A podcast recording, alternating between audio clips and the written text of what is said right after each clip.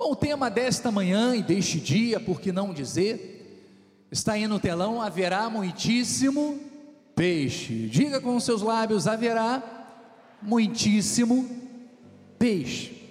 O versículo tema está lá em Ezequiel 47, 8. Estamos repercutindo a mensagem profética apostólica para este ano de 2021. E diz assim a palavra do Senhor: Então me disse: Estas águas saem para a região oriental e descem a campina e entram no Mar Morto, cujas águas ficarão o quê? Saudáveis. Próximo versículo. Toda criatura vivente que vive em enxames viverá por onde quer que passe este rio, e haverá muitíssimo peixe e aonde chegarem estas águas, tornarão saudáveis a do mar, e tudo viverá por onde quer que passe este rio. Que esta palavra penetre o seu coração, feche os seus olhos, Senhor Jesus Cristo. Mais uma vez, Senhor, o meu agradecimento a Ti por este momento. E eu quero também pedir, Senhor, que o Teu Espírito Santo venha conduzir, Senhor, as palavras que estarão sendo proferidas, faladas, ensinadas através da minha vida, aquilo que estaremos acompanhando, seja através do esboço, seja através do data show, seja através da apostila, Pai, que já foi distribuída para a tua igreja, que possamos ter atenção, que possamos, Senhor, valorizar cada palavra, porque sabemos que são instruções de Deus para que possamos pôr em prática e vermos na nossa vida aquilo que Deus valoriza, aquilo que Deus se importa para conosco. Usa, Senhor, usa-me como instrumento, usa, Senhor, conforme a tua vontade a minha vida. Esta é minha oração. E o povo de Deus que recebe, diga amém e amém, graças a Deus. Muito obrigado, Bispo Químio Lins pedras vivas do Senhor, eleitos de Deus, nação santa, raça eleita, povo escolhido, povo predestinado. Estamos vivendo dias muito especiais em que as águas do rio misterioso de Deus tem fluído cada vez mais em nossas vidas. É verdade ou não é? Quantos aqui têm experimentado do fluir de Deus em suas vidas? Dos rios de Deus preenchendo suas vidas. Então, isto é um fato que nós temos vivenciado em nossas vidas. E veja que este rio ele figura o mover do Espírito Santo, o Espírito Consolador, o Espírito Orientador, o professor, o nosso Paracletos, ou seja, aquele que é o nosso advogado e que intercede por cada um de nós. Nessa profecia, nós estamos tratando o profeta Ezequiel, ele fala sobre vários níveis das águas do rio. Ele explica que ela começa aqui no tornozelo, vai subindo até o joelho, chega aos lombos, passa do nosso pescoço até não conseguirmos mais ficar em pé, ou seja, só conseguimos ultrapassar se for a nada. Então ele explica sobre esses níveis do rio de Deus. E quando ele fala que há um momento em que o rio atinge o nível para nadar, que não tem mais como andarmos, ele nos mostra que quanto mais submersos nós estamos nessas águas, menos nós vemos o nosso próprio eu prevalecer. Você pode compreender isso? Se a água está no meu tornozelo, eu consigo ir para a direção que eu quiser. Mas a partir do momento que esta correnteza está acima de mim, com águas profundas, nós somos levados por essas águas do Espírito. Nós estamos imergidos nesta água. Então, esse estado indica o que? A plenitude da graça divina e revela o auge da vida da fé. Então, amados, nesse momento em que estamos vivendo, é o que nós mais precisamos. Quanto mais submersos estivermos nestas águas, mais protegidos nós estaremos, é ou não é? Porque mais dependentes nós somos de Deus. A nossa vida de fé, ela está protegida, as nossas emoções estão protegidas, porque fora do fluxo das águas só há desolação. Veja que se eu estou fora deste fluxo das águas de Deus, eu estou como se tivesse desprotegido, vivendo ao meu bel prazer, fora da vontade do Pai. Então veja que viver dentro deste projeto perfeito de Deus, isso é restauração de tudo aquilo que o Senhor valoriza. É isso que Deus tem para nós. Por onde passa este rio, igreja? Há muitíssimo peixe. Mas aonde não passa, diz a palavra que a morte, e nós podemos dizer que a morte física, a morte emocional, a morte espiritual. Mas veja que a graça de Deus, graças a Deus por isso, porque nós pertencemos a um ministério que prioriza o conhecimento da palavra de Deus e que nos motiva diariamente a estarmos vivendo de forma, de forma a mergulhar neste rio de Deus. É assim que você tem sido instruído, tem sido instruído pelo apóstolo, tem sido instruído pelo bispo André Barbosa, pelo bispo Bruno, pelo bispo Antônio Carlos, por mim, todos nós pelo bispo Daniel Anecleto. O altar deste ministério prioriza instruir o povo de Deus a viver mergulhado em águas profundas.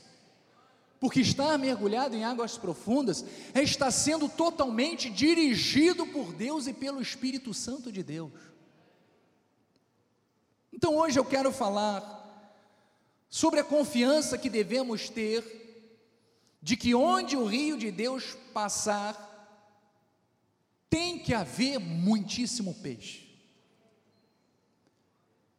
Se o rio de Deus passa na tua vida, você tem que desfrutar de muitíssimos peixes. E veja que esses muitíssimos peixes que a Bíblia Sagrada trata, simboliza a abundância de Deus. Você recebe isto para a tua vida? Então diga: eu recebo na minha vida e na vida da minha família esta abundância de Deus. E abundância é algo que está intimamente ligado a Jesus Cristo. Porque ele mesmo nos ensinou isso, ele mesmo declarou isso lá em João 10:10. 10. Vamos acompanhar? Diz assim: "O ladrão, Satanás, vem somente para quê? Para roubar, matar e destruir. Mas olha o propósito perfeito de Jesus ele diz: Eu vim para que tenham vida e a tenham em abundância. Esse é o projeto de Deus para você. Uma vida abundante, farta, rica, próspera, alegre, feliz.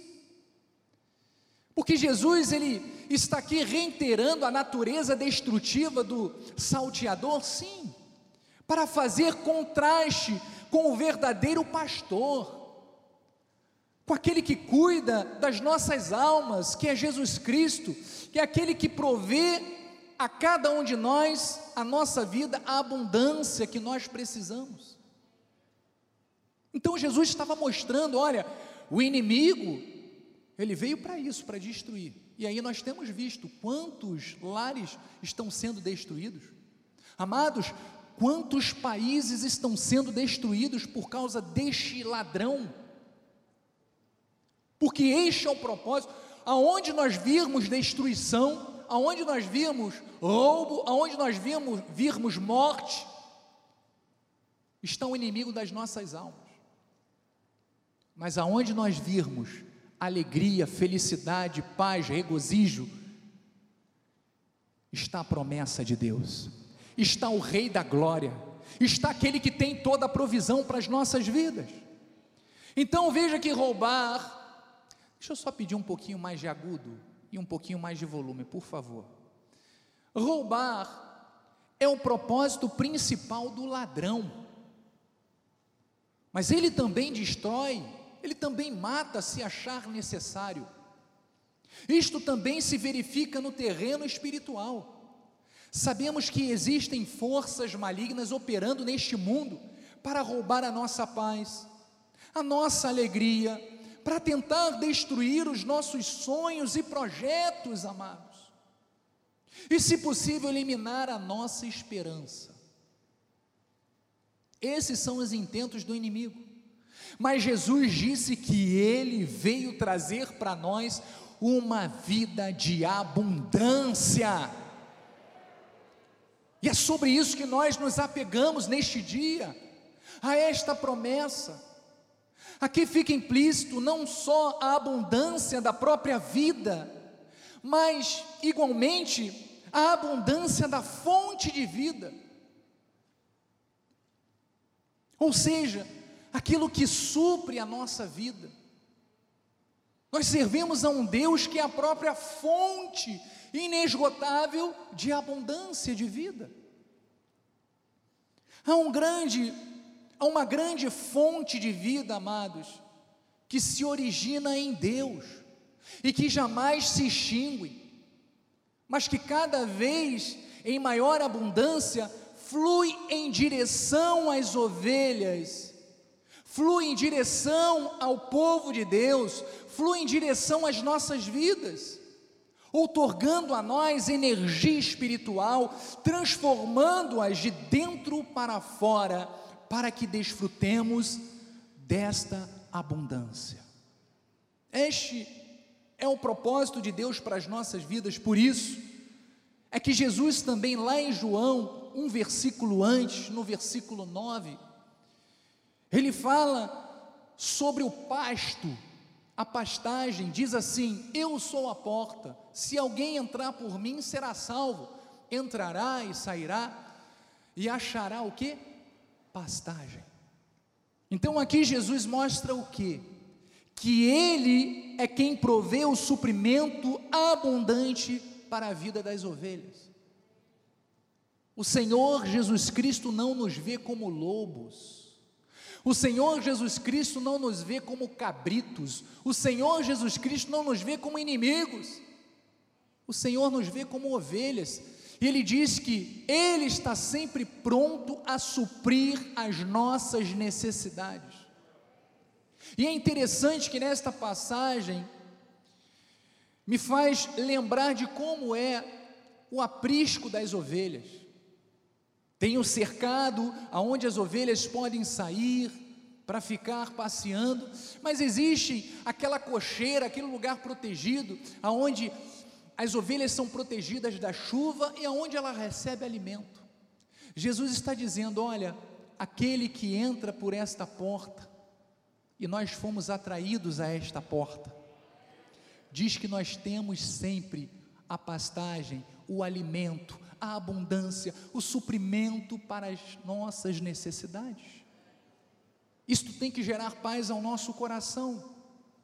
E veja que o salmista Davi, lá no Salmo 23, 1, ele diz assim: O Senhor é o meu pastor, nada me faltará, Ele me faz repousar em pastos verdejantes, leva-me para junto das águas de descanso. O salmista também cita uma mesa separada e diz um cálice que transborda e que simboliza também a abundância divina nas nossas vidas. Veja também o que diz João, lá em João 1,16, diz assim: Porque todos nós temos recebido, quantos aqui têm recebido? Diga amém. Eu tenho recebido. O que? Da sua plenitude. Veja que aquilo que Deus produz na nossa vida, aquilo que Deus ele implanta em nós, não é algo limitado, não é uma porção, não é algo pequeno, não, é da plenitude dele. Plenitude e graça sobre graça. Então, na Bíblia Sagrada, nós podemos observar que a palavra abundância, ela tem um significado muito amplo. E com os olhos iluminados, nós podemos compreender que essa abundância, ela é consequência da graça concedida por Deus aos seus remidos, em todas as áreas da nossa vida. Nós temos direito a uma vida eterna como ápice desta graça.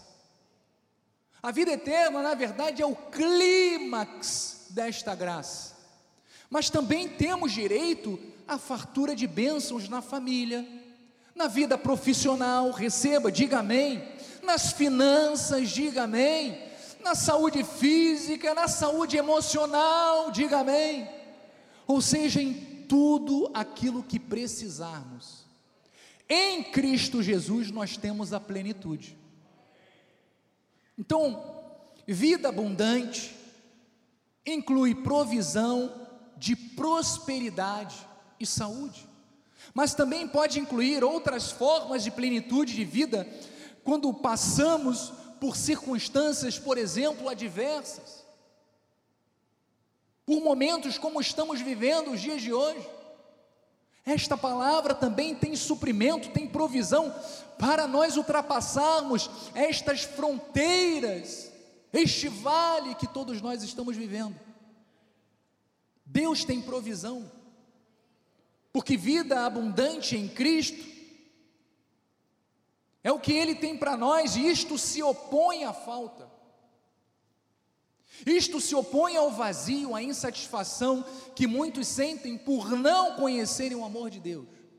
Quando nós não conhecemos quem é Deus para nós, ou seja, quando nós temos uma ideia equivocada de quem é Deus, nós achamos que estamos nesta terra para sofrermos.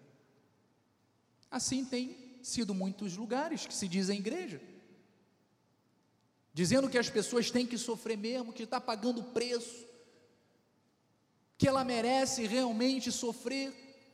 É assim que tem sido ensinado, quando na verdade o que Jesus fez na cruz do Calvário é para liberar em abundância as nossas vidas o melhor, é para vivermos por fé mesmo. Não é para vivermos por obras, não é para estar pagando o preço de algo que foi pago, não. É para crermos que Jesus Cristo fez tudo por nós. E mais, Jesus Cristo nos deu a sua plenitude. Então, amados, não temos dúvidas de que existe uma crise mundial, com certeza. No Brasil, vemos uma nação literalmente tentando sobreviver em meio à pandemia, é verdade. Mas na Bíblia, vemos Deus provar o seu povo em inúmeras situações que ele jamais desamparou o justo. É ou não é? Quantas passagens Deus nos mostra como exemplo de que momento algum ele nos desamparou? Ele desamparou o seu povo? Nunca, jamais. Pelo contrário. E olha que o povo era difícil, hein? E olha que o povo era rebelde, hein? E mesmo assim, Deus mostrava a sua fidelidade, o seu amor. Amados, se na lei Deus agia desta forma, que dirá hoje em dia que estamos na graça, na plenitude dEle? Temos que desfrutar do melhor de Deus, sim. Então o Senhor sempre enviou a provisão porque nele está a abundância de tudo o que nós necessitamos. Diga, em Jesus Cristo está a plenitude da abundância de tudo aquilo que nós precisamos. Então nós devemos nutrir alguns aspectos, e agora eu vou entrar em águas mais profundas. Precisamos nutrir alguns aspectos no nosso dia a dia para que a certeza desta abundância seja sempre em nossos corações. e a nossa fé esteja ativada para que essa abundância se manifeste em nossas vidas. Então vamos ao primeiro ponto, que é importante como um aspecto que tem que fazer parte da vida do cristão, é nós orarmos continuamente. Diga, vida de oração é imprescindível para o cristão. Porque a vida por fé, amados, o novo pacto nos estimula a prática da oração da fé.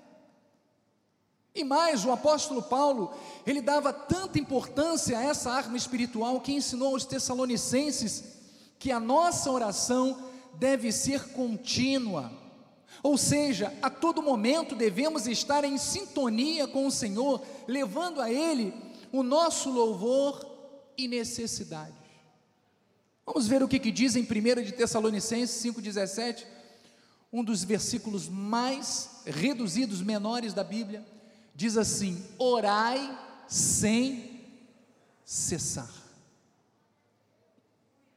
Quando Paulo está dizendo para orarmos sem cessar, significa que eu tenho que estar diariamente, ou seja, ininterruptamente orando, sentado ou curvado? Não, não, não. Nós devemos ter um momento onde nós separamos para orar a Deus, falar com Ele, conversarmos. Mas a nossa mente e o nosso coração tem que estar sempre inclinado a fazermos a vontade de Deus. Isso sim é oração. E falarmos com Deus diante de algum momento difícil. Nós conversávamos essa semana com uma irmã que está vivendo um drama na sua casa. E ela dizia: Olha, quem não me conhece sabe que eu sou cristã, acha que eu estou bêbada ou maluca, porque a todo momento eu fico falando com Deus na minha casa. Eu fico conversando com Deus, eu fico pedindo a Ele ajuda, e é assim que nós devemos agir. O diálogo com Deus, o diálogo com Deus mostra o grau de intimidade que eu tenho com Ele e o quanto eu confio nele, porque você vai procurar alguém que você não confia para se confidenciar. Não. Nós só procuramos aqueles, aquele que nós temos o que? Intimidade, afinidade, confiança. Então a vida de oração, ela precisa ser sem cessar. A oração chama a existência, a abundância de vida em nossas vidas, porque ela nos conecta de forma muito poderosa e única com o nosso Pai Celestial. Deus quer que falemos com Ele e busquemos nele a fonte para toda a provisão. Filipenses 4,6 diz assim: Não andeis ansiosos de coisa alguma. Olha o conselho de Paulo. Em tudo, porém, sejam conhecidas diante de Deus as vossas petições, veja, através de petições, pela oração, e pela súplica com ações de graças. Então veja que a seguir o apóstolo Paulo, ele fala sobre que nós devemos ter esta postura, este comportamento que demonstra o que? A nossa afinidade com Deus, a nossa confiança com Deus. Porque amados, quando nós não confiamos, o resultado depois de uma oração é sempre um semblante de tristeza. E é assim que Paulo diz. Não, ele diz que depois de você ter orado, depois de você ter clamado, depois de você ter suplicado a Deus, você tem que, com ações de graças, fazer o que? Agradecer. Você tem que mostrar através do seu sorriso, através da sua expressão, que você crê que aquilo que você falou com Deus, Ele ouviu e já começou a atender. Isto é confiança. Isto é confiança, amado. Então veja que Paulo fala sobre esta fé dos filipenses em se associarem com ele na sementeira para evangelização. Ele vem dizendo no versículo 19: O meu Deus, segundo a sua riqueza em glória, há de suprir em Cristo Jesus cada uma das nossas necessidades. Nós já lemos este versículo. Então veja que a confiança, através dessa intimidade que a oração produz, ela nos faz crermos que em todas as coisas nós teremos o suprimento de Deus, nós teremos a abundância na nossa vida. Um povo que ora e que é obediente a Deus nos princípios determinados por Ele, sempre verá a manifestação da abundância. Diga amém, eu recebo. E lá no Salmo 72, que foi escrito por Salomão, que foi o rei que teve maior abundância na história, lá em Salmos 72, 12 diz assim: Porque ele acode ao necessitado que clama. Deus acode aquele que clama. Deus acode aquele que ora. Deus acode aquele que suplica. Deus acode aquele que precisa, mas você precisa mostrar a Deus que você crê que Ele tem a provisão. Ele também diz ao aflito e ao desvalido. Então a oração, ela pode manifestar aquilo que o poder de Deus pode realizar. Por que, que eu falei que pode? Porque se eu não me utilizar desta arma espiritual, eu não verei o agir de Deus. Se eu não orar a Deus, se eu não suplicar, se eu não pedir, eu mostro que eu não confio, que eu não tenho intimidade. Agora, se você orar, se você confiar, tenha certeza de que o poder de Deus está em você para realizar todas as coisas. Você recebe?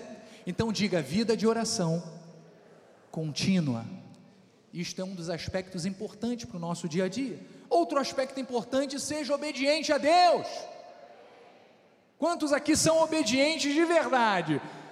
Somos obedientes, sim, claro, claro, claro. Não pela nossa carne, porque a nossa carne sempre milita contra o Espírito, mas através do Espírito Santo, que nos leva por estas águas profundas. Então vamos lá ver o que diz Romanos. Romanos 2,9 diz: tribulação e angústia virão sobre a alma de qualquer homem que faz o mal. E ele fala aos judeus primeiros e também aos gregos, ao grego. Glória, porém, e honra e paz a todo aquele que pratica o bem. Ao judeu primeiro e também ao grego. Próximo, porque para com Deus não há acepção de pessoas. Então veja que a abundância ela engloba muitos aspectos na nossa vida. E o apóstolo Paulo ele diz que quando somos obedientes, quando nós fazemos o bem, aquilo que é correto, nós somos abençoados com glória, honra e paz. Então, amados, quem não quer ser honrado com esta abundância de honra, de paz e de glória. Todos nós queremos, todos nós necessitamos de ver isso na nossa vida. Ninguém aqui é masoquista, ninguém aqui gosta de sofrer, amado. Nós queremos sim desfrutar do melhor, e para desfrutarmos, estamos aqui aprendendo com a palavra de Deus quais são os aspectos que fazem com que eu esteja imergido nas águas, nos rios do Espírito Santo de Deus. Todos nós, amados, desejamos isso. E essa provisão já existe no mundo espiritual. Mas todos precisamos, todos precisam saber que não existe vida abundante longe da prática daquilo que Deus determinou para as nossas vidas. Não existe. E na palavra encontramos diretrizes para todas as áreas que abrangem as nossas vidas. Então não podemos nos distrair com as armadilhas que o inimigo lança para nos desviar do caminho da vida abundante. Você leu lá no começo que o projeto de Deus, é, o projeto do inimigo é esse é desarticular, é tentar nos enfraquecer, é tentar nos destruir, é tentar roubar a nossa paz, a nossa esperança. Então temos que estar atentos às armadilhas que o inimigo coloca. Veja o que diz em Romanos 6,12: Não reine, portanto, o pecado em vosso corpo mortal, de maneira que obedeçais às suas paixões, nem ofereçais cada um os membros do seu corpo ao pecado, como instrumentos de iniquidade, mas oferecei-vos a Deus. Diga, eu ofereço o meu corpo a Deus, o meu culto racional, a minha vida, como ressurretos dentre os mortos, e os vossos membros a Deus, como instrumentos de justiça. Então, todo o nosso ser deve ser oferecido a Deus por meio das atitudes que honram a Deus. E Abraão foi honrado pelo Senhor, diz a palavra, com grande abundância, porque tinha a obediência como maior característica sua. Abraão foi obediente a Deus. Mesmo não compreendendo as circunstâncias, mesmo não compreendendo os porquês, diz a palavra que Abraão obedeceu. Vamos ver o que, que diz em Hebreus 11, 8. Pela fé, Abraão, quando chamado, obedeceu a fim de ir para um lugar que deveria receber por herança e partiu sem saber aonde ia. Então veja que Abraão, que é o nosso pai na fé, que é o nosso exemplo, ele mesmo sem saber, sem compreender aquilo que Deus estava determinando sobre a vida dele, ele preferiu obedecer. E assim nós devemos agir. Às vezes nós nos deparamos diante de circunstâncias e que Deus não está querendo que nós venhamos a caminhar por aquele caminho, ou não quer que você se envolva com determinadas coisas, porque Deus está vendo lá na frente que aquilo não é bom para você. E quando você escolhe ficar dentro da vontade de Deus, o maior beneficiado é você. Eu já vivi isso. E eu vou dar um testemunho. Testemunho porque é um testemunho triste. Mas um determinado momento da minha vida eu precisei também de buscar uma direção. E Deus havia falado com a minha esposa em sonho: olha, não faça isso. E eu achava que, poxa, mas será? Eu pedi a Deus, Deus não me respondeu. Será que Ele não tinha que responder a mim? E aí eu falei: não, eu vou fazer. E não é que deu errado. Tem que ouvir a esposa. Então, amados, nem sempre Deus vai falar diretamente com você, mas Ele usa pessoas especiais. Porque Deus tem um zelo, um carinho tão especial por nós, que se não for conosco direto, Ele envia pessoas, Ele envia situações para que nós não venhamos a dar um passo em falso. E todas as vezes que fazemos a nossa vontade e não a vontade de Deus, olha, amados, é batata, como diz o popular, dá errado. E Deus não quer isso conosco, Deus quer manifestar o que é a sua herança, as suas promessas.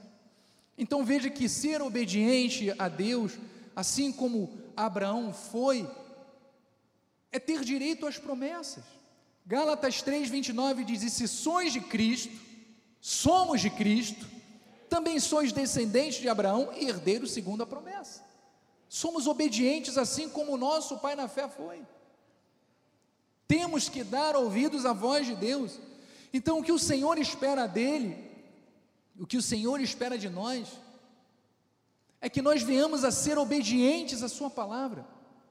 Ele espera a nossa obediência incondicional, mesmo que por vezes não compreendamos momentaneamente as situações ou seja necessário abrir mão de alguma coisa por algo superior. O conselho que Deus te dá neste dia é: seja obediente a Deus. Seja obediente a Deus. Filipenses 2:5 diz: Paulo falando aos Filipenses diz assim: Tende em vós o mesmo sentimento que houve também em Cristo Jesus. Este é o sentimento que nós temos. Pois ele, subsistindo em forma de Deus, não julgou com usurpação o ser igual a Deus. Antes a si mesmo se esvaziou, assumindo a forma de servo, tornando-se em semelhança de homens e reconhecido em figura humana. Assim mesmo se humilhou, tornando-se obediente até a morte de cruz, pelo que também Deus exaltou sobremaneira e lhe deu o um nome que está acima de todo o nome.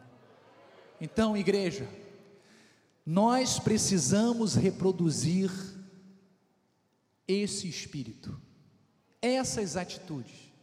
Assim como nós lemos lá no começo que Paulo falou, temos que ter o mesmo sentimento que também houve em Cristo.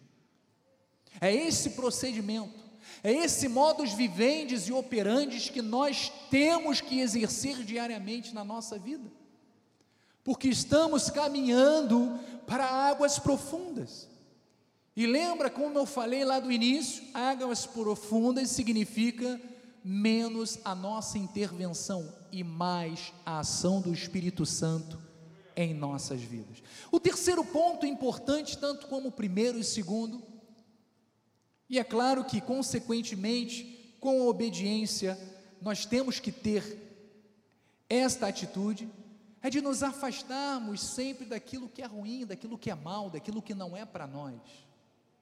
Provérbios 14, 16 diz: O sábio é acumulado, não, é cauteloso, perdão, e desvia-se do mal, mas o insensato, ele diz que encoleriza-se e dá-se por seguro. Em outra versão, a NVI diz que é impetuoso e irresponsável.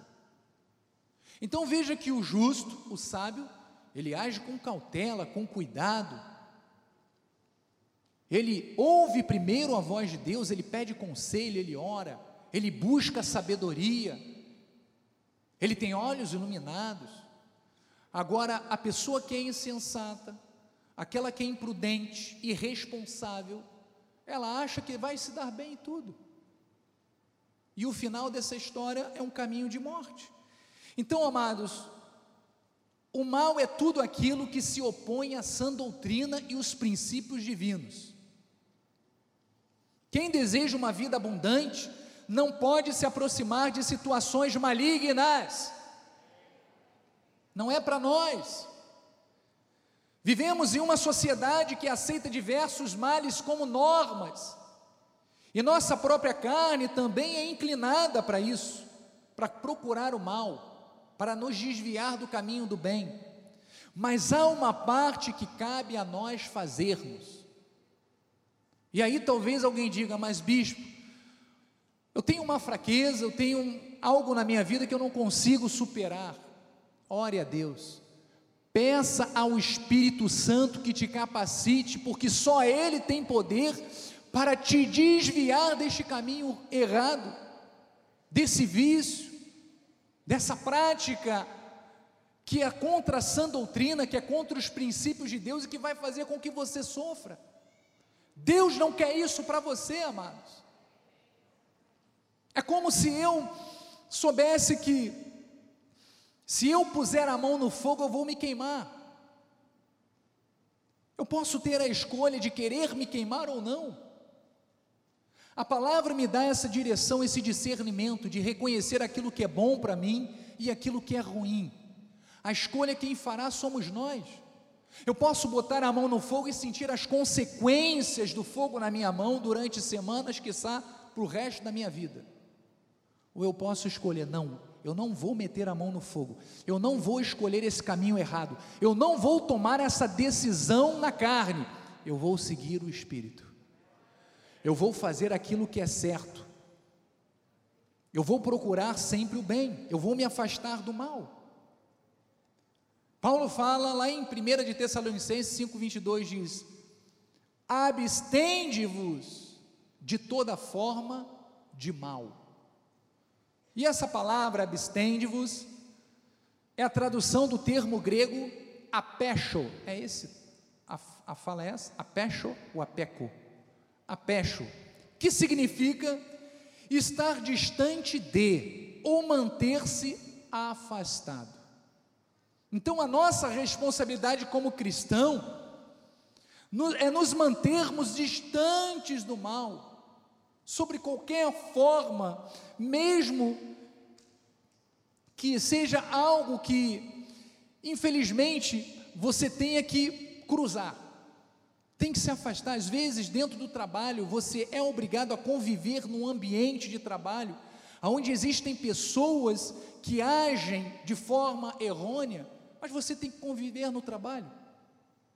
Mas o fato de estar no trabalho não significa que você vai se sentar à mesa dos escarnecedores. Não significa que você vai fazer amizade com aquelas pessoas. Não significa que você vai estar buscando conselhos com aquelas pessoas.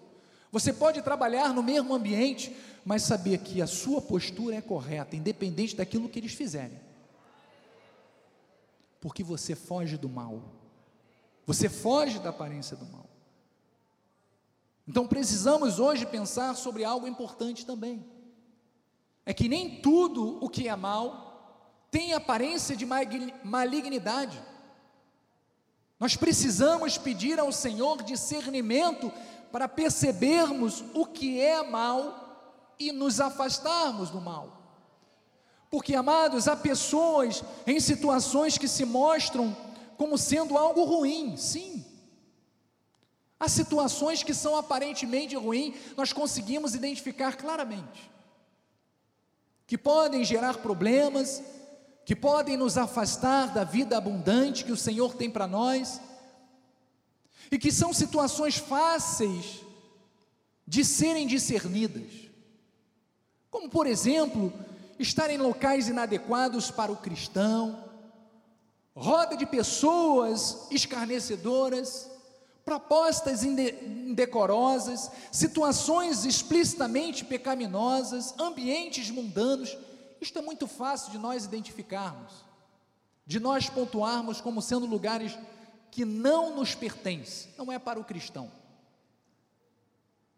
Mais difícil, amado, são aquelas pessoas que parecem, a princípio, muito boas, mas que podem ser agentes do mal para tentar nos desviar do caminho da verdade. E veja que o inimigo sempre se apresenta como um amiguinho, né? sempre como alguém tenro, generoso e que tem sempre um bom conselho para você, uma boa oportunidade, não é mesmo? Então, as situações também que apresentam, que aparentemente podem ser vantajosas para nós, mas que são armadilhas do inimigo para tentar gerar causa à nossa vida. São situações, amados, que nós precisamos pedir a Deus sim discernimento, olhos iluminados, para não cairmos na arapuca do inimigo, na armadilha do inimigo. Então Jesus deixou um alerta até mesmo em relação a supostos ministérios do Evangelho, que infelizmente são agentes do mal e que destroem vidas, destroem famílias. Veja que Jesus fala em Mateus 7,15: Acautelai-vos dos falsos profetas. Existe muito falso profeta aí fora. Pessoas falando no nome de Deus e não é Deus a falar que se vos apresentam disfarçados em ovelhas, mas por dentro são lobos roubadores. Quantas pessoas não usufruem da vida abundante que Jesus prometeu porque estão debaixo de lideranças que massacram as suas emoções? São muitos que não ensinam a graça de Deus verdadeiramente a graça libertadora, a graça genuína, não uma graça misturada, híbrida, falsificada, não, mas a legítima, e que se aproveitam das fragilidades para usurparem o povo, são muitos. Amados, existem muitos lugares que se chamam igrejas, mas são dirigidos por lobos roubadores que usam as carências das pessoas para golpe, para dar golpe nelas, para roubá-las, por torpe ganância, para cortar a sua lã, para sugar os seus bens, para tomar os seus bens. Assim existem pessoas aí do outro lado que têm lugares com placas dizendo serem igrejas, amados. Mas que são lugares que são verdadeiros matadouros, abatedouros, que exploram o povo de Deus. Então a palavra não é pregada nesses lugares com responsabilidade, e por vezes, raramente, é mencionada a palavra, amados. Mas Jesus se refere a isso. Lá em Marcos 13, 22, ele fala assim: Pois surgirão falsos cristos e falsos profetas, operando sinais e prodígios, para enganar, se possível, os próprios eleitos. E ele diz: Estai vós de sobreaviso, tudo vos tenho predito. Deus já prediz, ele já avisou antecipadamente aquilo que estaria acontecendo. Então, amados, graças a Deus pelo nosso ministério, diga glórias a Deus, porque o nosso ministério tem olhos iluminados, para que as ovelhas vivam a graça de Deus e não se deixem enganar por falsos profetas. O rio de Deus tem entrado em muitas vidas por meio deste altar e tem tirado pessoas do cativeiro das falsas doutrinas desses pregadores que são lobos roubadores, amados. E amados, quando a pessoa ela não se afasta do mal, mas ela flerta com ele, ela corre o risco de entrar em uma situação que a Bíblia chama de caminho de morte. Em Provérbios 16, 25 diz: há caminho que parece direito, é verdade, Parece direito a nós, que não temos o discernimento necessário para compreendermos que aquilo lá na frente é um caminho de morte. Quantas pessoas tomam decisões precipitadas achando que é Deus a falar? Amados, muitas pessoas já chegaram diante de mim e disseram: Olha, Deus falou assim comigo a respeito de você que vai acontecer isso, que a sua vida vai tomar este rumo. Enfim, disseram muitas coisas, muitas coisas, minha esposa sabe disso. Olha, se eu te disser que nenhuma delas se cumpriu, são esses profetas que dizem falar em nome de Deus e não é Deus a falar, é a sua própria carnalidade. Então veja que quando você segue um caminho desse, que é de morte, é um caminho aonde não é Deus a falar, você está caminhando para um caminho de destruição, de morte. Então nós temos que ter muito cuidado, amados, aonde nós damos ouvidos, a quem damos ouvidos, a quem nós consultamos, a quem nós ouvimos, porque tem muitos ministérios aí fora, principalmente agora, com a pandemia através da internet, que tem jogado colossíntida na nossa panela. Colossíntida é uma erva venenosa. Aparentemente parece uma alface, uma bertalha, um agrião, parece uma couve mineira, é, parece. Mas no final é veneno. É veneno na panela, então, amados, temos que ter muito cuidado. Então, mas não é isto que o Senhor quer para nós, diga, não é isto.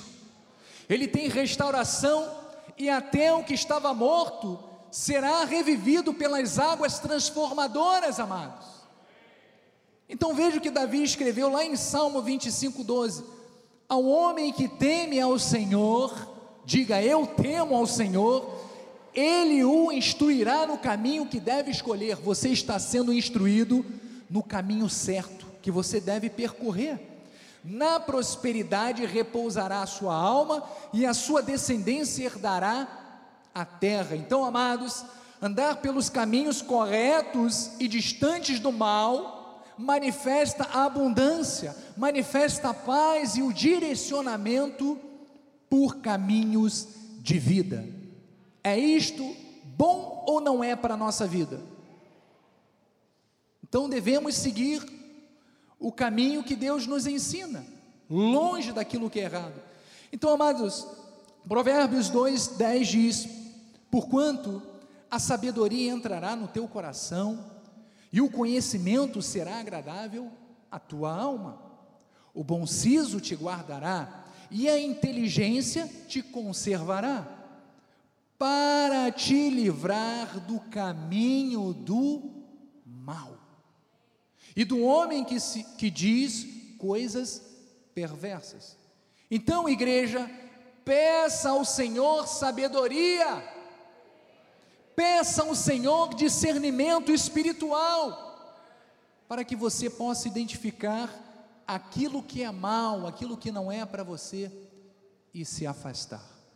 Olha, outro conselho importante que Deus está te dando neste dia. O quarto conselho siga a palavra profética e permaneça firme na doutrina, diga amém.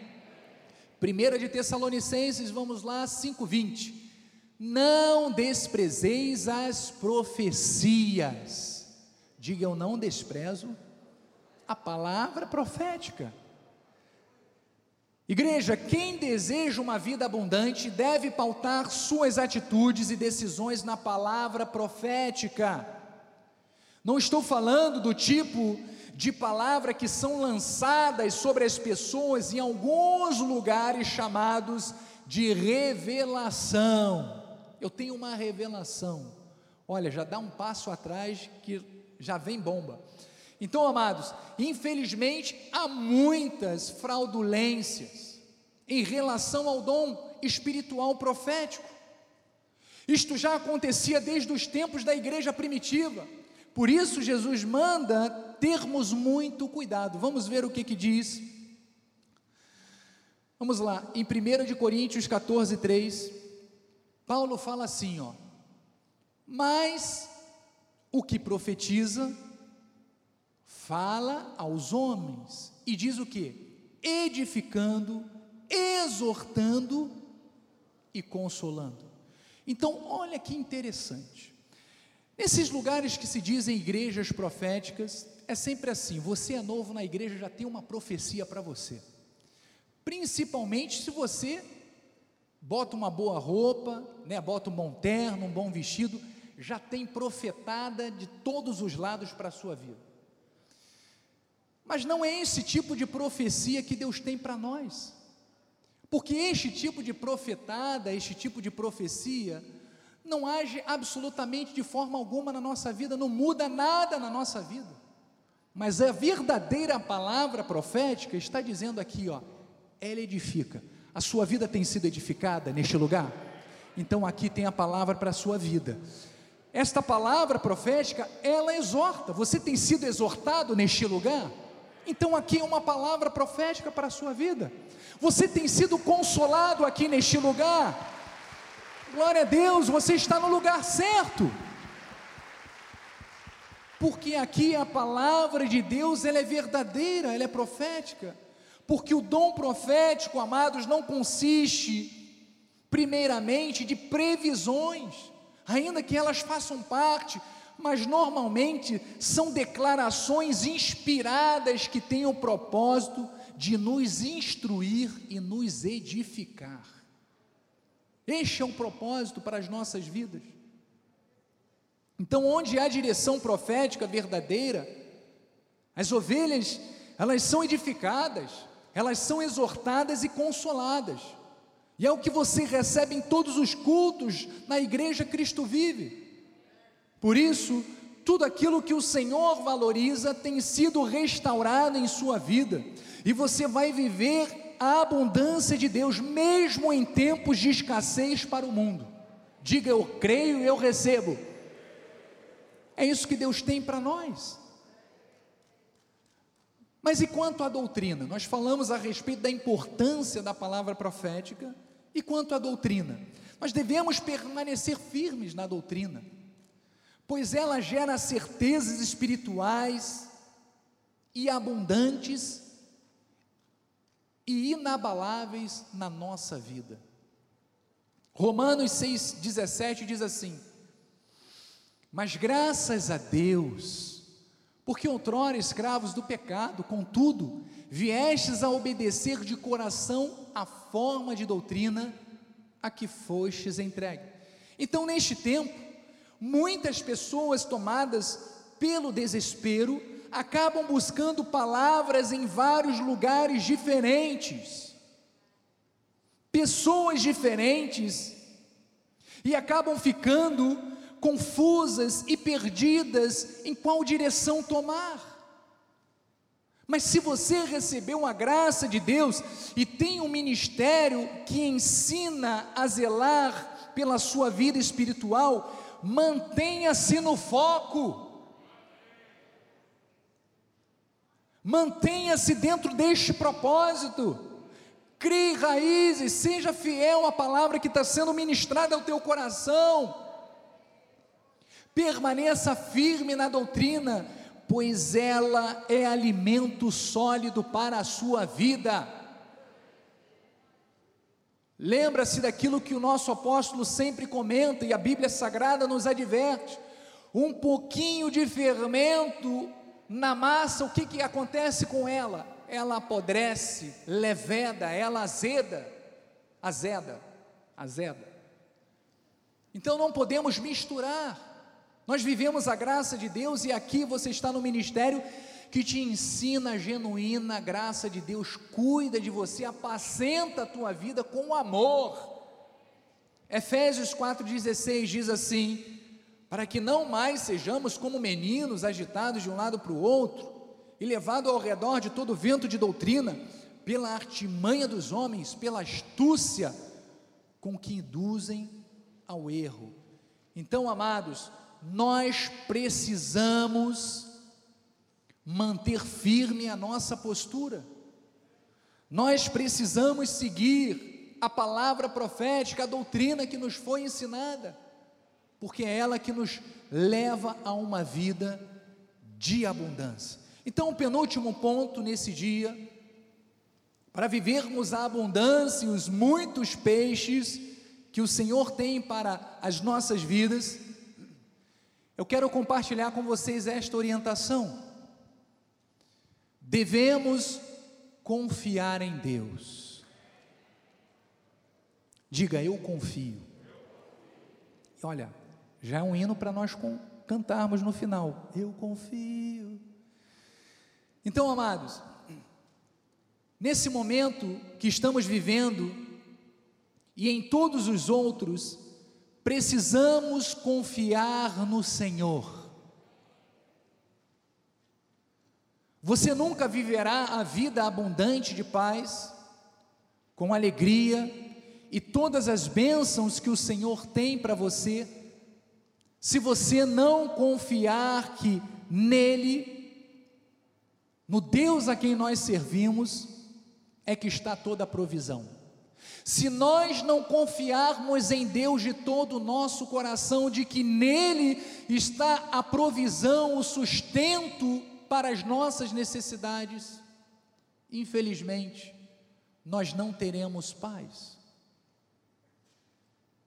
Então a confiança, ela precisa ser ainda mais exercida nos momentos difíceis, nos momentos desafiadores. Veja o que diz o salmista no Salmo 27, 3: Ainda que um exército se acampe contra mim, e veja que de luta, de guerra, o salmista Davi talvez seja a pessoa que mais entendia, mais havia vivenciado essa experiência, esses embates. E ele dizia assim: Olha, não se atemorizará o meu coração, e se estourar contra a minha guerra, ainda assim terei confiança. Você gostaria de aplaudir ao Senhor? Olha, eu estou arrepiado com esta palavra e vou explicar o porquê. Amados, quando nós confiamos em Deus, é tudo ou tudo. Quando nós esperamos em Deus, é tudo ou tudo. É como o apóstolo Paulo falou lá em Romanos 8: ele diz: Olha, nem a morte, nem a vida, nem altura, nem profundidade, nem principados, nem potestades, nem coisas do presente, nem do porvir, nada, nada, olha, nem a morte, nada poderá me separar do amor de Deus que está em Cristo Jesus. Nada, nada. Era justamente isso que o salmista Davi estava mostrando. Olha, independente daquilo que ele vivia, independente daquilo que ele poderia encarar lá na frente, ele sabia no Deus que ele confiava. E é desta forma que nós devemos viver, com pandemia ou sem pandemia, com vírus ou sem vírus. Você acha que a gente tem que ter medo de vírus? Não! O vírus é que tem que ter medo do Deus a quem servimos. A crise que tem que ter medo do Deus a quem servimos. Este mal que está assolando a sociedade que tem que ter medo do Deus de quem servimos. Porque Ele é poderoso. Diga, o meu Deus, Ele é poderoso. Então, igreja, estamos vivendo uma guerra espiritual e psicológica, sim. Essa pandemia, com todos os seus desdobramentos, tem atacado as famílias e gerado muitos sentimentos ruins. E um deles é a falta de confiança. O inimigo das nossas almas lança dardos para que desconfiemos das promessas do Senhor para as nossas vidas. Mas precisamos crer no mover sobrenatural do rio de Deus temos que confiar que Ele está passando sobrenaturalmente nos lugares assolados para restaurar e dar vida. Receba o rio de Deus na tua vida, principalmente nesta área que tem estado assolada, para que você receba plenitude e abundância de Deus na sua vida. Por isso, temos que tomar posse da promessa que Deus tem para nós de muitos peixes. Hebreus 10, 35 diz: Não abandoneis, portanto, a vossa confiança, ela tem grande galardão. A tua confiança tem recompensa diante de Deus. E a palavra confiança, nessa passagem, vem do grego parresia, que significa coragem, ousadia, destemor. Esse temor é o mesmo usado quando Paulo diz que devemos nos aproximar do trono com ousadia, com intrepidez, porque a provisão de Deus é perfeita e é eficaz na nossa vida. E ele diz que a confiança, ela produz galardão, ela produz recompensa, por isso há recompensa para a nossa confiança. Confie no Senhor, amados, porque Ele jamais te abandonará. Ele tem provisão para cada área da sua vida. Ele tem proteção para todos os ataques que o inimigo infringir contra você. Ele tem a cura, ele tem a saúde para o teu corpo e para a tua mente. Ele tem a restauração de tudo aquilo que ele valoriza e ele tem a direção certa para que você possa desfrutar de um futuro pleno de realizações. Então, igreja, para que vivamos a plenitude da abundância que o Senhor tem para nós, fiquemos firmes, fiquemos firmes na oração, Fiquemos firmes na obediência. Ficamos firmes em nos afastarmos do mal. Fiquemos firmes, firmes em seguirmos a palavra profética e a doutrina da graça de Deus. Fiquemos firmes na nossa confiança em Deus, em todo o tempo, porque essa é a vontade que Deus tem para cada um dos seus filhos. E eu termino com esta palavra que está lá em Salmos 36, versículo 7. Que diz assim: Como é preciosa, ó Deus, a tua benignidade. Por isso, os filhos dos homens se acolhem à sombra das tuas asas. Nós estamos protegidos debaixo das asas do Altíssimo. Fartam-se da abundância da tua casa, e na torrente das tuas delícias lhe dás a beber. Deus tem o sustento para a tua vida, para a tua família. Deus tem o sustento para as tuas necessidades. Eu vou dizer mais: Deus tem abundância para a tua vida.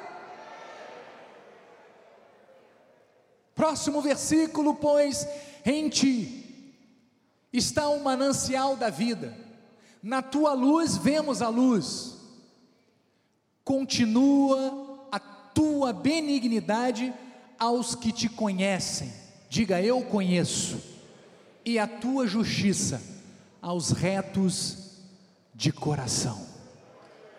Então, amados, vamos aplaudir ao Senhor.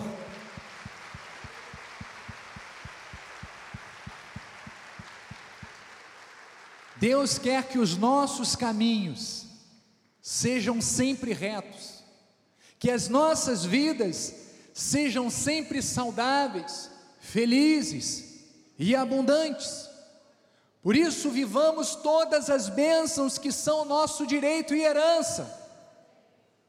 O Senhor, Ele tem restauração para a sua vida. Neste ano, Ele quer restaurar tudo aquilo que ele valoriza. Deus quer restaurar na tua vida tudo aquilo que ele valoriza. Você recebe esta palavra? Diga eu recebo. Eu creio. Eu confio. Eu sou obediente ao Senhor. Que assim seja. Assim diz a palavra de Deus. Amém? Graças a Deus.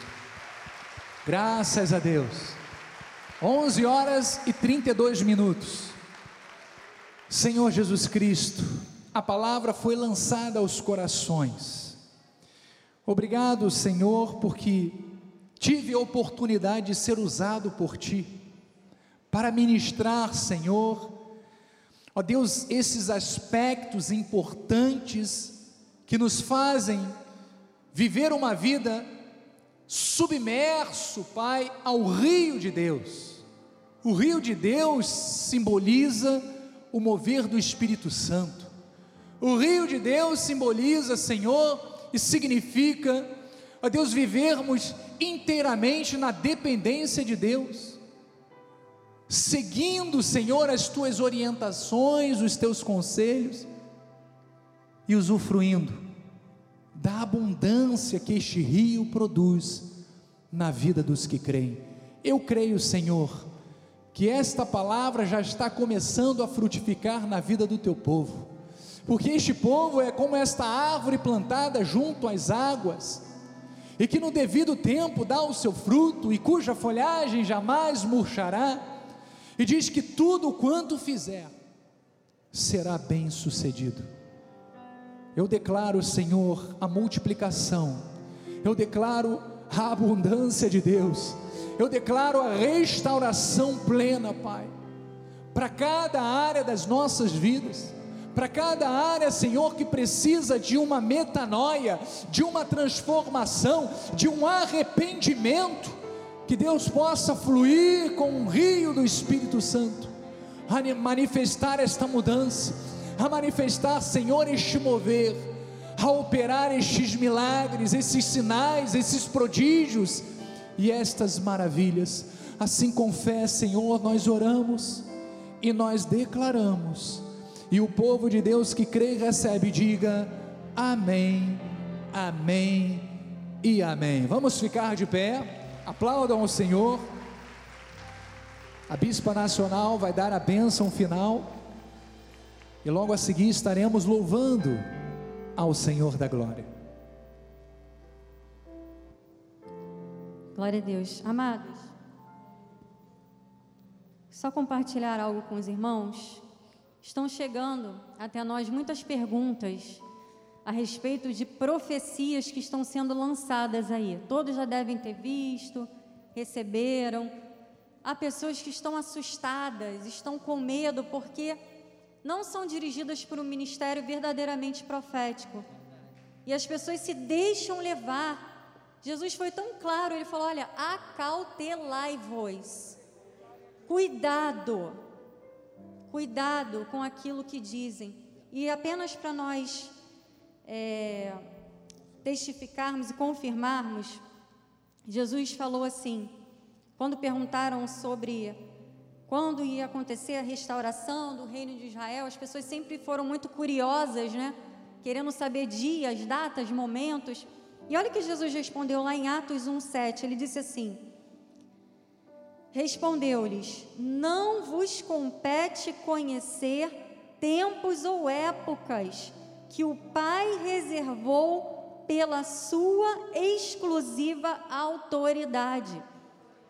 Então há pessoas dizendo: dia 31 vai acontecer isso, que um cavalo, o cavaleiro do cavalo amarelo vai ser. Amados, não podemos ficar de meninice, não é? O reino de Deus vai muito além disso. Então, fique firme na doutrina a qual você foi entregue, fique firme na sua confiança. Fique inabalável nas verdades que você recebe para a sua vida. E descanse no Senhor. Descanse. Não compete a nós sabermos dias, datas, épocas. Isso está nas mãos de Deus e Ele tem o controle. Se Ele quiser fazer, Ele vai fazer. O que tiver que acontecer, vai acontecer. Mas isso não compete a nós. Amém? Então eu precisava compartilhar isso com os irmãos, porque recebemos também no nosso chat muitas perguntas em relação a isso. Glória a Deus. E, e há pessoas também perguntando, eu não sei porque talvez não conheçam o nosso ministério. A Igreja Cristo Vive vai participar do jejum pelo Brasil? Amados, Deus não se move por estratégias humanas, por sacrifícios carnais. Isso acontecia no velho pacto, né? Onde o povo tinha essa prática. Nós somos o povo da nova aliança. E o apóstolo Paulo, ele escreveu aqui, meu esposo leu, ele disse: Olha, em tudo, porém, sejam conhecidas diante de Deus as vossas petições, pela oração e pela súplica, com ações de graça. Então, essa é a postura do novo pacto. É a súplica, é a oração e já agradecendo, porque cremos que o Senhor ouviu e vai responder. Então, o que nós faremos pelo Brasil? Nós vamos orar, nós vamos interceder, nós vamos declarar aquilo que nós cremos que já foi liberado no mundo espiritual. Chamar a existência as coisas que não existem, mas pela fé nós cremos que elas se manifestarão. Então, essa é a postura da Igreja Cristo Vive. Nós somos um povo da fé, não somos um povo que se gloria na sua carne pelas suas obras. Não, nós confiamos em Deus e agimos como somos orientados no novo pacto. Amém? E para nós terminarmos, eu sei que ele não queria isso, né, amor? Falou, deixa para lá, não precisa, precisa. Nosso bispo Sérgio, quarta-feira, completou mais um ano de vida. E nós não poderíamos deixar de orar pela vida dele, como é a prática do nosso ministério, de agradecermos ao Senhor pela vida do nosso bispo. E então eu peço para que a igreja levante suas mãos, vamos agradecer ao Senhor e logo em seguida eu vou dar a bênção final. Senhor, graças te damos, Pai, pela vida do nosso amado bispo Sérgio, Senhor, meu esposo, Pai. Obrigada, Senhor, pela vida desse servo bom, servo fiel, servo humilde que reconhece a total dependência de Ti, Pai. Te louvamos por mais um ano de vida que ele completou e declaramos bênçãos sem medida sobre a vida dele, Pai. Saúde, restauração de forças, sabedoria, Pai, sempre. Discernimento, Senhor. Declaramos o favor do Senhor sobre a vida do bispo Sérgio. Assim nós declaramos, Pai. Proclamamos vida longa e abençoada para que cumpra sempre os propósitos designados por Deus para a sua vida. Assim nós cremos, ligamos e declaramos em nome de Jesus. E se você concorda, diga amém, amém e amém. Parabéns, amor. Não tinha como ficar sem oração, não é? Glória a Deus. Vamos terminar então o nosso culto. Você sente paz no seu coração, tranquilidade confiança. É bom você estar num lugar que transmite transmite essa paz para sua vida, não é verdade? Você entra aqui em paz, você sai daqui em paz, confiante no Senhor. Graças a Deus pelo nosso ministério. Senhor, nós te agradecemos, Pai, por esta palavra que é lâmpada para os nossos pés, Senhor, é luz para os nossos caminhos, é paz para os nossos corações. Obrigada, Jesus. Obrigada, Senhor, porque podemos descansar em Ti, descansar nas Tuas promessas, descansar no Teu amor, Senhor, e acima de tudo na Tua soberania, Pai. Sairemos da Tua casa com alegria, em paz nós seremos guiados. Pedimos ao Senhor que envie anjos, Pai, poderosos para que nos guardem, nos livrem de todo mal, para que ministrem em nosso favor, Pai. Que a tua graça, a tua paz, as doces consolações do teu Espírito Santo se manifestem hoje e eternamente em nossas vidas. Assim nós oramos em nome de Jesus. Amém, amém e amém. Glória a Deus. Receba a abundância do Senhor muitíssimo peixe na sua vida, em nome de Jesus. Graça e paz, uma semana abençoada.